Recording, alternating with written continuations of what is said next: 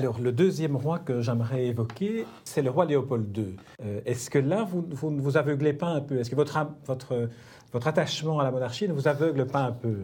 Ah, moi, je suis, je suis en plus vraiment complètement noyé, immergé pour le moment dans, dans, Léopold II. Alors, je, sors d'une réunion. En fait, on, je prépare un film pour, la, pour le mois de septembre qui va être diffusé à la RTBF pour euh, célébrer, entre guillemets, le centenaire de la mort de Léopold II. Léopold II n'est pas un personnage sympathique.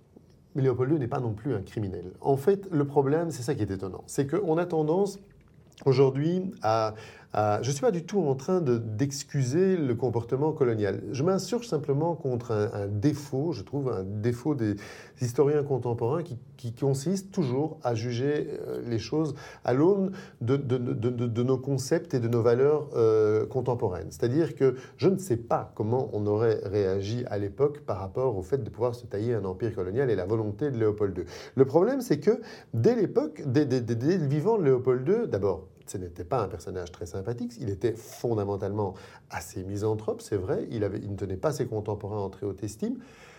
Mais c'était aussi quelqu'un de très intelligent, c'était aussi quelqu'un de très, de très doué, de très retors, de très rusé, euh, et probablement quelqu'un aussi avec beaucoup d'audace, ça c'est sûr.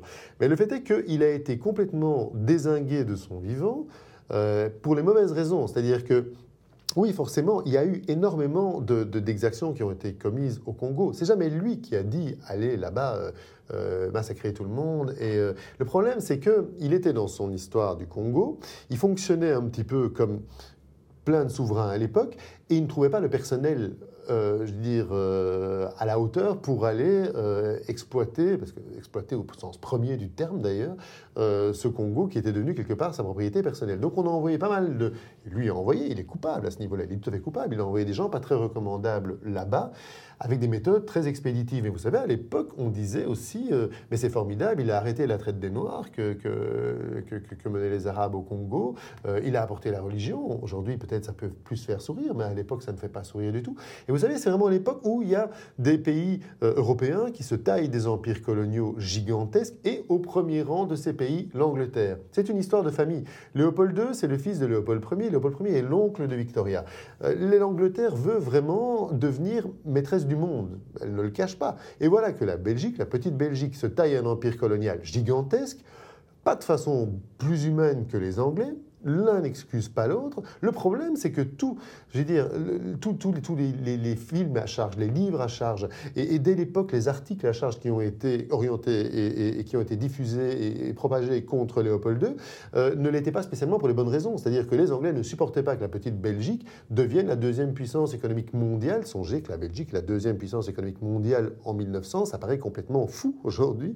Et Léopold II n'est pas pardonnable par rapport à ça. Je dis simplement que remettons-nous à, l'époque. C'est vrai que je n'en parle pas beaucoup dans le livre parce que c'est un sujet en soi, je trouve, et que j'ai le même problème maintenant. On est en train de travailler sur ce film et, euh, c'est la même chose, c'est-à-dire que forcément on a envie de faire un film sur le Congo. Il y en a eu, il y en a qui ont été faits, il y en a d'autres qui vont être faits. En plus, on arrive là au 50e anniversaire de, l'indépendance. J'ai vraiment envie de faire quelque chose sur Léopold II et sur le personnage et sur toutes ses contradictions.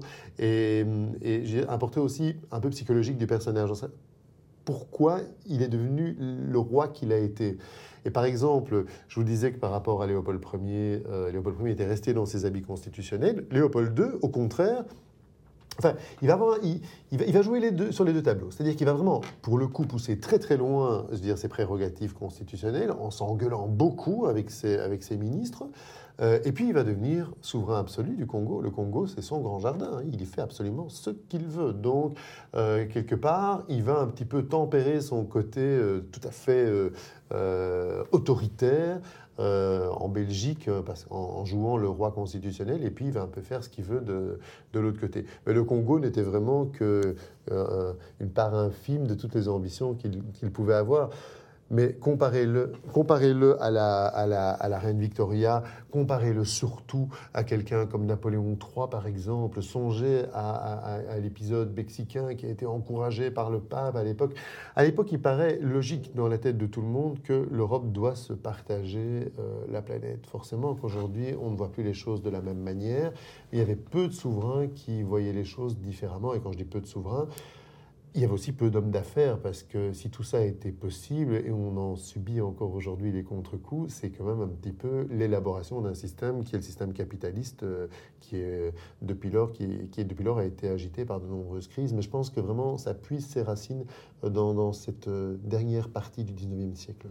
Mais vous avez raison, Léopold II est un personnage beaucoup plus complexe et c'est vrai que dans votre ouvrage, il n'y a pas la place pour le, développer euh, tout à fait. C'est un autre sujet. En on regardera attentivement le, film. Alors, on va quitter la Belgique parce qu'il y a encore d'autres choses qu'on pourrait dire sur le, petit royaume, comme l'appelait Julius Boquin. Mais j'aimerais que vous évoquiez un peu l'Espagne. Mhm. Parce qu'en Espagne, on a eu un exemple au moment de la mort de, de, Franco et de la mise en place de Juan Carlos, et surtout au moment où l'armée, on a un peu oublié, en 1981, a voulu reprendre le pouvoir. On a vu là vraiment euh, qu'un qu'un monarque de par cette fonction de monarque, pouvait avoir une autorité morale qui a permis à l'Espagne de ne pas retomber dans, le, dans, le, dans la tragédie de la dictature. j'ai, je, pense, titré le, intitulé le chapitre Bienvenue en Juan Carli, parce qu'en fait, c'est vrai qu'on a coutume de dire que les Espagnols sont plus euh, Juan Carlistes que monarchistes. Je pense que c'est vrai.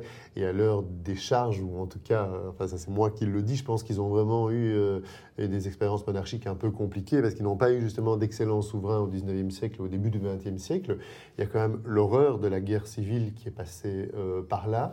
Il y a aussi le fait que euh, Juan Carlos, euh, au niveau de la légitimité, pouvait être contesté, puisqu'il a carrément pris la place de son père, et il a pris la place de son père, le comte de Barcelone, parce que Franco en avait décidé comme ça.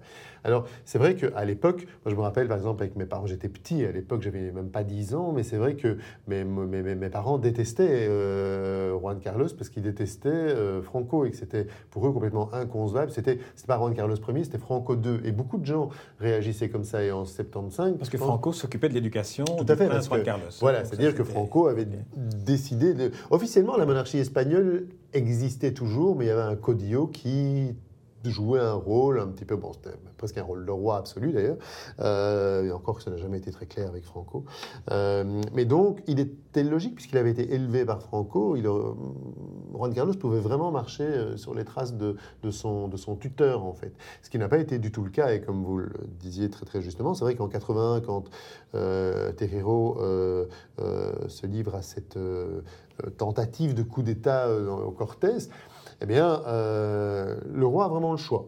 Il peut, aller dans cette direction-là et prolonger, euh, je dirais, interrompre la transition démocratique et prolonger la dictature, ou alors il peut carrément virer sa cutie, encore que on ne savait pas ce qu'il pensait. Souvent, on ne sait pas ce qu'ils pensent, les rois. C'est ce qui rend d'ailleurs les choses intéressantes aussi. On ne découvre pas la couronne. Donc, qu'est-ce qu'il avait vraiment dans sa tête, Juan Carlos? En tout cas, ce jour-là, il l'a montré. Euh, donc, euh, il a réveillé d'ailleurs même son, fils, qui était l'enfant Philippe, qui était encore très jeune à l'époque, pour suivre ces événements en direct à la, à la télévision.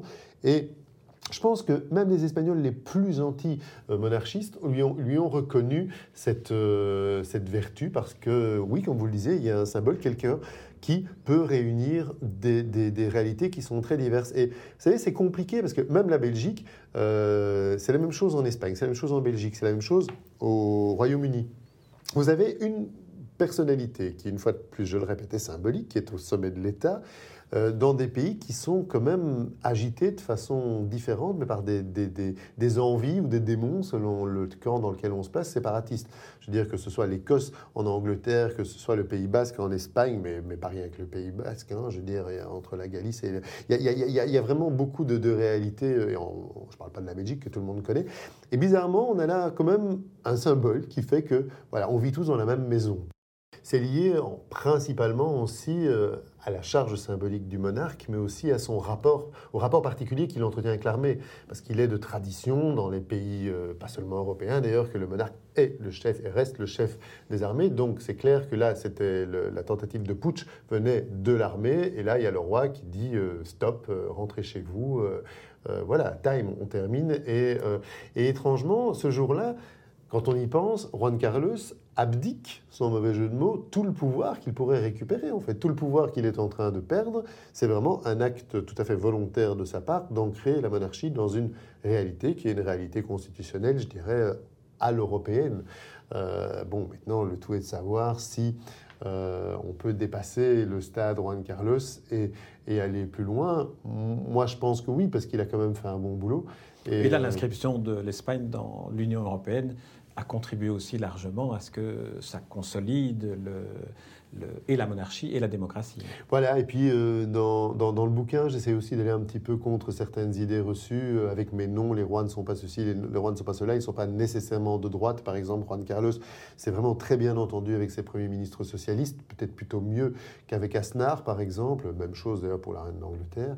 Euh, donc, Juan Carlos n'a empêché aucune des. Voilà, c'est vrai que je cite l'euthanasie, je cite le mariage gay, je cite la procréation assistée, je cite toutes ces choses. C'est assez étrange qu'on voit aujourd'hui des avancées sociales, qu'on soit pour ou contre, c'est encore autre chose, mais c'est quand même bizarre que ce soit dans les démocraties, dans les, bonjour le lapsus, dans les démocraties royales que ça passe plus facilement que dans, que dans les républiques. C'est dans les pays scandinaves, en Espagne, en Angleterre, au Benelux, d'une façon globale, que ça se fait plus facilement qu'en France, par exemple, pour prendre un exemple. Tout simplement parce que je pense, je reviens avec ce fameux mot de symbole et, je me dis que voilà, tout le monde n'est pas d'accord, mais on part euh, euh, soit sur un gouvernement de coalition ou alors avec un Premier ministre qui a les mains dans le cambouis et en cas de problème, c'est le, le, fusible, c'est le Premier ministre, c'est le Premier ministre qui saute. Mais au sommet de l'État, il y a toujours une clé de voûte, même si elle ne possède pas un pouvoir gigantesque, et eh bien c'est une clé de voûte qui fait que la continuité du pouvoir euh, reste assurée, en tout cas dans les apparences.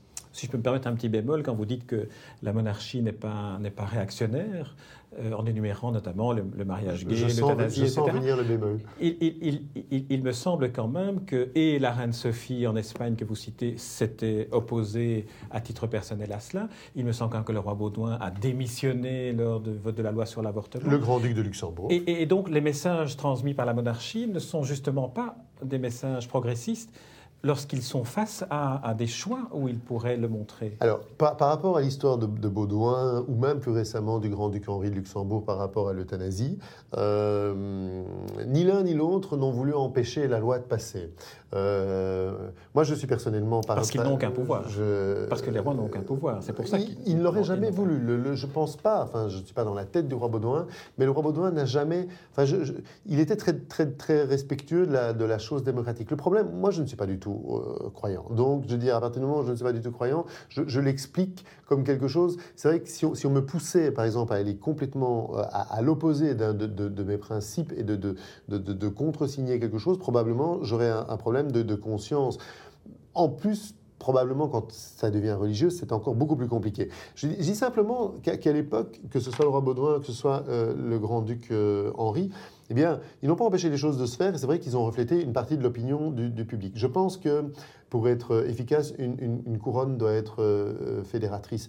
Donc elle ne doit pas à un moment mm, opposer les uns ou les autres ou les, partisans de l'une ou l'autre euh, décision. Donc quand je parle de l'euthanasie, je n'ai jamais dit que les souverains européens trouvaient formidable l'euthanasie. Je dis que c'est le système monarchique qui permet que ce genre de choses passe plus facilement. Et je le lis dans le bouquin, je pense vraiment que la reine Sophie a commis une boulette. La reine Sophie qui est pourtant une, excellente, je pense une, vraiment une, bonne reine et qui est indissociable du processus de démocratisation que l'Espagne a connu, alors que si on veut utiliser des termes, c'est pas un secret, on sait que la reine, la reine, Sophie est beaucoup plus réactionnaire que Juan Carlos. Elle est beaucoup plus attachée, elle est beaucoup plus, beaucoup plus religieuse, elle est beaucoup plus attachée à certaines valeurs très traditionnelles, tandis que Juan Carlos est plutôt, euh, plutôt ouvert. Donc, euh, voilà, les choses ont pu se passer, euh, et à la limite, ce que pensent les rois, c'est pas ça le plus important. Alors, on, doit avancer parce qu'on vous écouterait pendant, pendant des heures, tellement vous parlez avec passion.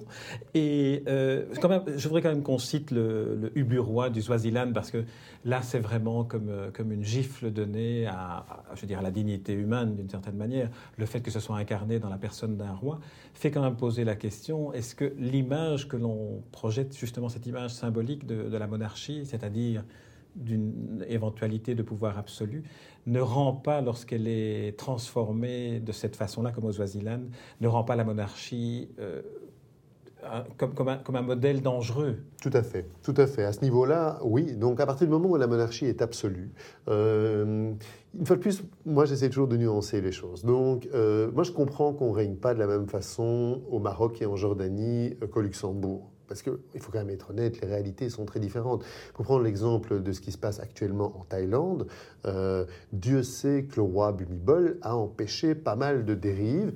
Euh, maintenant, bon, il y a des problèmes qui se posent parce que le roi est très vieux, que la succession va être probablement compliquée. Euh, je pense que le, le, le, le fait qu'ils ne soient pas des, des, monarques uniquement constitutionnels au, au, sens européen du terme, on, on, peut le comprendre. Même avec la transition qu'on a connue au Japon, par exemple, euh, qui n'aurait probablement pas été possible telle qu'on l'a connue si on n'avait pas euh, conservé un, un, un, empereur à la tête de l'État, parce que quelque part, la, la, fierté nationale a été sauvegardée. En revanche, il y a des contre, des contre-exemples. Vous parliez du, du, Swaziland, vraiment, qui est vraiment un, mec qui est assez euh, infréquentable d'une façon une ignominie globale. Voilà, je veux dire, que ce soit les problèmes de, du sida dans son pays, que ce soit euh, sa, sa, richesse extrême, euh, et alors, bon, le fait aussi de, de, de, de, se donner un petit peu en spectacle avec ces histoires de, choix de vierge tous les ans pour son anniversaire et, et de, prôner la polygamie extrême dans un pays qui est ravagé par le sida, c'est complètement inqualifiable. Et en fait, vous voyez que, euh, enfin moi, un pays que je connais personnellement mieux, j'ai eu l'occasion d'y aller à plusieurs reprises, c'est le Népal. Euh, quand je suis allé au début au Népal, on était sous le règne du roi Birendra. Le, Népal n'est pas un pays facile, un pays très très pauvre, avec une rébellion maoïste à l'époque. Euh, et le roi Birendra a essayé de, de, de, faire tourner cette, cette monarchie constitutionnelle. Tout ça pour dire, ça s'est très très mal terminé, puisque toute la famille a été euh, exterminée. On ne saura jamais exactement d'ailleurs, apparemment, ce qui. Enfin, peut-être qu'on le saura un jour, mais en tout cas pour le moment, c'est toujours pas exactement ce qui s'est passé. Et quand son, son, son, son, frère Janendra lui a, lui a, lui a succédé, euh, eh bien lui, il a vraiment voulu revenir en arrière et il, est revenu à une monarchie absolue. Moi, je rencontrais des gens à Katmandou qui me disaient c'est bien, au moins maintenant le roi a repris les choses en main. Mais le roi ne pouvait pas reprendre les choses en main, d'abord parce que le Népal est un pays compliqué, très montagneux, il y avait de la rébellion dans tous les sens. Et en fait, je pense qu'il a conduit, ben, il a carrément perdu sa couronne. Je veux dire, il a, il a, fichu la monarchie par terre, ce qui au Népal quand même était un, un sacré challenge parce qu'elle était là depuis très très longtemps. C'est pour le coup, un, régime qui, s'inscrit vraiment dans une profondeur euh, sacrée au, Népal, puisqu'il était un véritable roi sacré. C'est bien la preuve que euh, plaquer un... les choses sont compliquées parce que dans, dans, ce genre de pays, euh, il y a à la fois la dimension symbolique comme chez nous qui est importante, il y a aussi une volonté d'ouverture euh, quand même euh, au parlementarisme ou à la démocratie, on appelle ça comme on veut. Et puis malgré tout, il faut quand même aussi donner l'image d'un homme relativement fort qui tient, qui, tient, qui tient les choses en main parce que voilà, sinon ça peut, ça peut déraper. Je pense que l'exemple du Bhoutan est, tout à fait intéressant. Il y a, a d'autres pays, je pense que par exemple le roi Abdallah de Jordanie aussi fait un boulot qui est assez euh, remarquable et qui est très très difficile.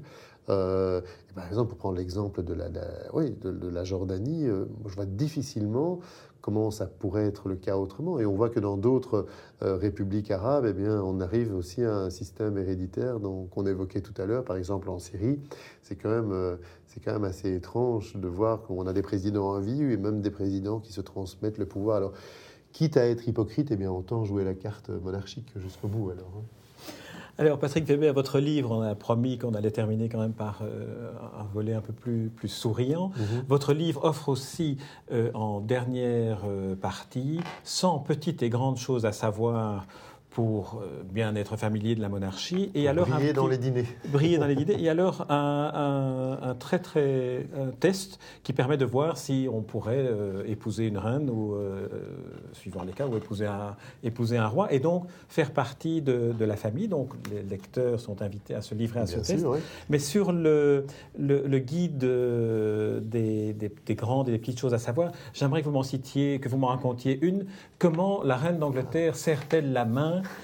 euh, ça, j'ai trouvé ça. Ça, c'était ma, ma, préférée. Alors, racontez-la. Ben, elle a une façon, euh, bon, c'est pas très radiophonique tout ça, mais donc, euh, il faut savoir qu'elle a, elle a quand même pas mal de trucs. Hein, donc, euh, notamment, j'aurais aussi insisté sur autre chose, l'idée d'écarter un petit peu les jambes et de se tenir sur les deux jambes. Ça permet de rester, d'ailleurs, si vous allez visiter un musée et que vous restez longtemps debout, vous constaterez qu'un peu écarter les jambes et, et, se tenir de façon vraiment équivalente sur la jambe droite et la jambe gauche permet un petit peu de centrer je veux dire, c'est la vieille loi de la pesanteur, visiblement, la, reine Elisabeth l'a réinventée. Et comme elle doit serrer la main très, très, très, très souvent euh, tout au long de, non seulement d'une journée, mais je pense que c'est déjà depuis le début de son règne, je ne sais pas le nombre de, millions de mains qu'elle a déjà pu serrer. Donc, euh, bon, elle a une pratique qui est tout à fait logique, c'est-à-dire qu'elle porte des gants, forcément, hein, ça c'est, elle est tout à fait respectueuse des, traditions, mais elle a une façon bien à elle de, rentrer le pouce dans la, paume de, la main, ce qui lui permet de façon très, très innocente, de se dégager des emprises un petit peu trop enthousiastes en fait, parce que forcément quand elle, elle serre des millions de mains, mais quand on serre la main de la reine d'Angleterre, on a tendance un petit peu à dire tiens voilà ça m'arrivera une fois dans toute ma vie, et on a un petit peu envie de lui raconter plein de choses et de la garder le plus longtemps possible. Donc elle a trouvé cette façon très élégante, très british de, de s'en sortir. Alors voilà, Patrick Weber, je vous remercie pour euh, cet entretien, pour euh, tout ce que vous écrivez dans ce livre Vive les rois sur la, monarchie, et puis pour la manière très, euh, très loyale avec laquelle vous défendez vos convictions devant le journaliste républicain que j'étais devenu pour, pour l'occasion. Alors, votre livre est publié aux éditions Jean-Claude Lattès, et je pense que si vos deux institutrices avait su que votre destin allait être changé par les punitions injustes qu'elle vous infligeait. C'était injuste, hein, je tiens à le dire. Voilà, si, si, écoutent, euh, Là, on l'a bien compris. Donc le message est passé, qu'elle se manifeste pour vous demander humblement de les excuser de cette, de cette injustice. Merci Patrick Weber pour tout ce que vous nous avez raconté et tout ce que vous écrivez dans ce, dans ce livre très, très intéressant. Vive les rois. Merci à vous.